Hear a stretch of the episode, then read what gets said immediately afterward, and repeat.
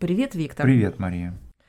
У меня есть для сегодняшнего разговора такой вопрос про Южную Америку. Давай. И я хочу, чтобы мы поговорили о том, чем отличается Южная Америка от Северной Америки.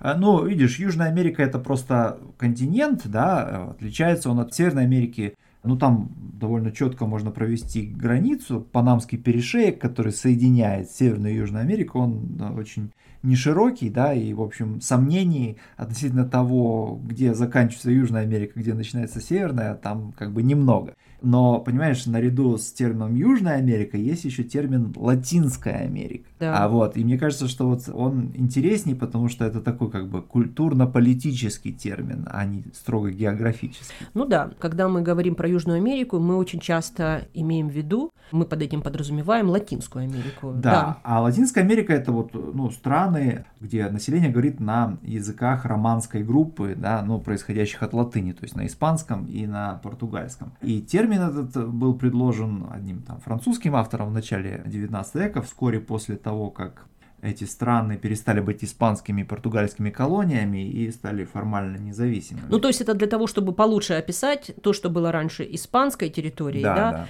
и португальской территорией, каким-то образом вот отделить от Испании и от Португалии еще вот с точки зрения терминологии. Да, а где-то начиная с середины 19 века уже сами латиноамериканские политики, там историки, они этот термин Латинская Америка поднимают на щит, потому что они начинают противопоставлять страны этого региона, Северной Америки и прежде всего Соединенным Штатам. И отчасти это противопоставление носит такой как бы антиколониальный как бы характер, да, потому что начинается... Но тут уже вот этот антиколониальный mm. Характер этого термина, mm. это анти-испанский, да, сначала, а потом гораздо позже, mm. да, этот термин используется для того, чтобы противопоставить себя Соединенным Штатам Америки, угу. которые уже видятся как новая такая колониальная сила. Ну да, новый как бы гегемон, да. И вообще, конечно, если мы говорим о Латинской Америке, то здесь возможны всякие стереотипы, да, но прежде всего, если сравнивать, опять же, с Северной Америкой, то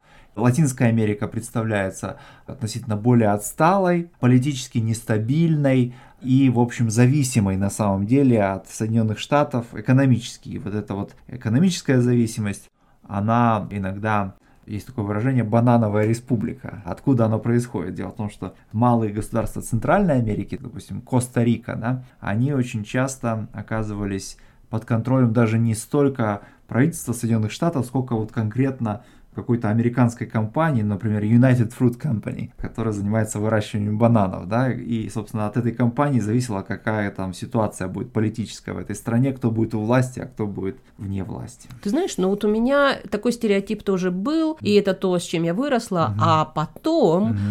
в моей жизни встретилась книга Маркиса угу. Габриэля Гарсия Маркиса «Сто лет одиночества». Она перевернула мои ощущения, не знания, а именно ощущения от Южной Америки, от Латинской Америки. Mm-hmm.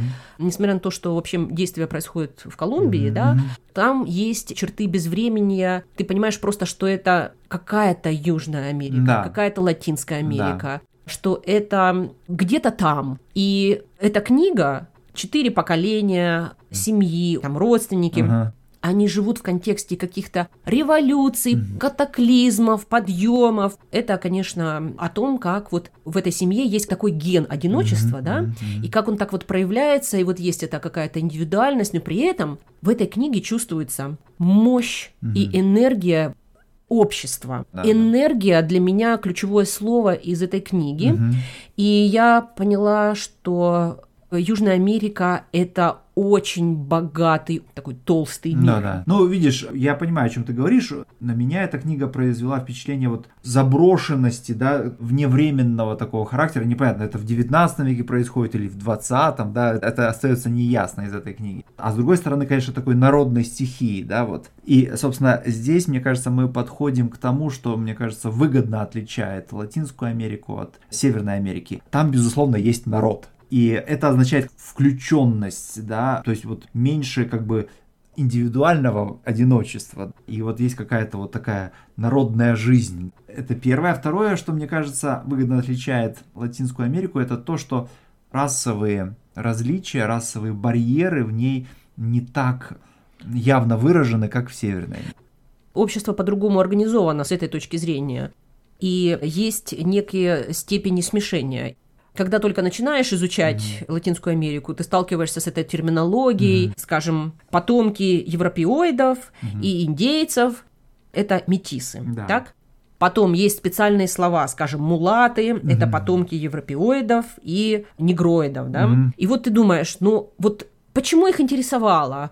Чтобы каждому вот конкретному смешанному браку, угу. да, типу брака, угу. дать вот это название. Потом, угу. более того, скажем, если брать там второе, третье поколение, да, это уже не наполовину да, человек да. такой-то расы, а, скажем, на одну восьмую или да. на одну четверть. Ага. Казалось, что эти градации в каком-то смысле очень унизительные. Ну, да. Но на поверку оказывается, что возникает, скажем, такой постепенный переход, не разлом, да, да, да, да. конкретный, а постепенный переход между местным населением и ага. каким-то европейским населением. Да. И в конце концов, вот эта граница между местным населением угу. и колонизаторами, да, да, да, да, она размыта. Да, безусловно, конечно. Ну и, конечно, что обращает на себя внимание, так это то, что просто количество населения, которое является потомками вот аборигенов, да, так сказать, коренного населения Америки, а в латиноамериканских странах просто значительно превосходит процент э, вот, аборигенов в Соединенных Штатах или в Канаде, да, потому что в Латинской Америке больше половины населения на самом деле являются этническими вот, потомками вот, аборигенов, в то время как в Канаде или в Штатах это там 3% или 5% от силы, да. И это говорит о том, что несмотря на вот все эти катаклизмы завоевания, то есть на зверство конкистадоров, да, это хорошо известная трагическая картина, несмотря на, на резкое сокращение населения вот аборигенного, тем не менее в целом оно сохранилось лучше в Латинской Америке, чем в Северной Америке. Почему? Ну, мне кажется, что какую-то роль в этом сыграла католическая церковь, да, конечно, конкистадоры завоевывали Латинскую Америку огнем и мечом, и одной из целей было обращение их в христианство. И в этом смысле, местного населения. Да, местного населения. И в этом смысле католическая церковь несет какую-то ответственность за это, да. Но с другой Ты стороны. Виду, ну, за жестокость. За да? жестокость, ну да, за вот катастрофическое разрушение, так сказать, этих обществ, которое сопровождало завоеванием. Но при этом очень рано церковь стала играть такую как бы роль посредника, если угодно, между колонизаторами и оставшимся аборигенным населением, то есть оно пыталось охватить это население миссиями, часто выступало в качестве защитника аборигенов перед несправедливостями конкистадоров. И даже вот на уровне религии, понимаешь, оно делало шаг навстречу этому населению. Вот в результате возникала такая как бы народные формы католицизма в Латинской Америке, связанные вот с культами Богоматери, вот, которые явно несли отпечаток местный, да, ну вот, например, в Мексике есть Гваделупская Мадонна, которая изображается мулаткой фактически, угу. да, подумать только, да, да что да. католическая церковь пошла навстречу mm. и решила вот изменить внешний вид Мадонны, да, да. сделать его более местным, да. что ли, да? Да, а в тот момент, когда эти испанские колонии освобождаются от господства Испании, да, вот очень интересно, что, конечно, первоначально там имеет место конфликт между испанскими губернаторами, которые были назначены из Испании, и местными креолами. Подожди, ты говоришь про то, как колонии отделились от испанской метрополии, Метрополии да? в начале 19 века, да. Там интересно очень было с точки зрения того, что сначала элиты, те, которые приехали из Испании, mm они борются за то, чтобы оставаться частью метрополии ну, да, и, э, да. со своими правами. Да. И губернаторов, да, mm здесь местных назначали только если они родились в Испании, то есть mm Европе. Да, да. А те, кто родились здесь, уже были не настоящими, что ли, Конечно. колонизаторами. Ну да, да. И они могли быть при этом очень состоятельными людьми. Например, Симон Боливар, да, ну, самый главный революционер, да, он же был аристократом, можно сказать, крупным землевладельцем вот современной Венесуэлы, да. Тем не менее, он становится лидером этого восстания против испанской колониальной власти, но интересно, что ему не удается добиться успеха до тех пор, пока он не обращается к расово смешанному населению, городскому прежде всего. И только когда эта большая значительная группа людей примыкает к его армии, да, вот только тогда он добивается своей цели, и Венесуэла, Колумбия и прочие страны становятся независимыми. Что-то сходное с этим явлением можно найти в Северной Америке, ну, в Канаде, по крайней мере, это точно. Есть такая категория населения, юридическая mm-hmm. категория, которая называется мети, это по английски, mm-hmm. ну а если по-русски правильно прочитать, то это метисы, mm-hmm. потому что есть разное значение слова да. этого. И вот в Канаде это означает этничность, угу. поскольку это потомки французских колонизаторов, угу.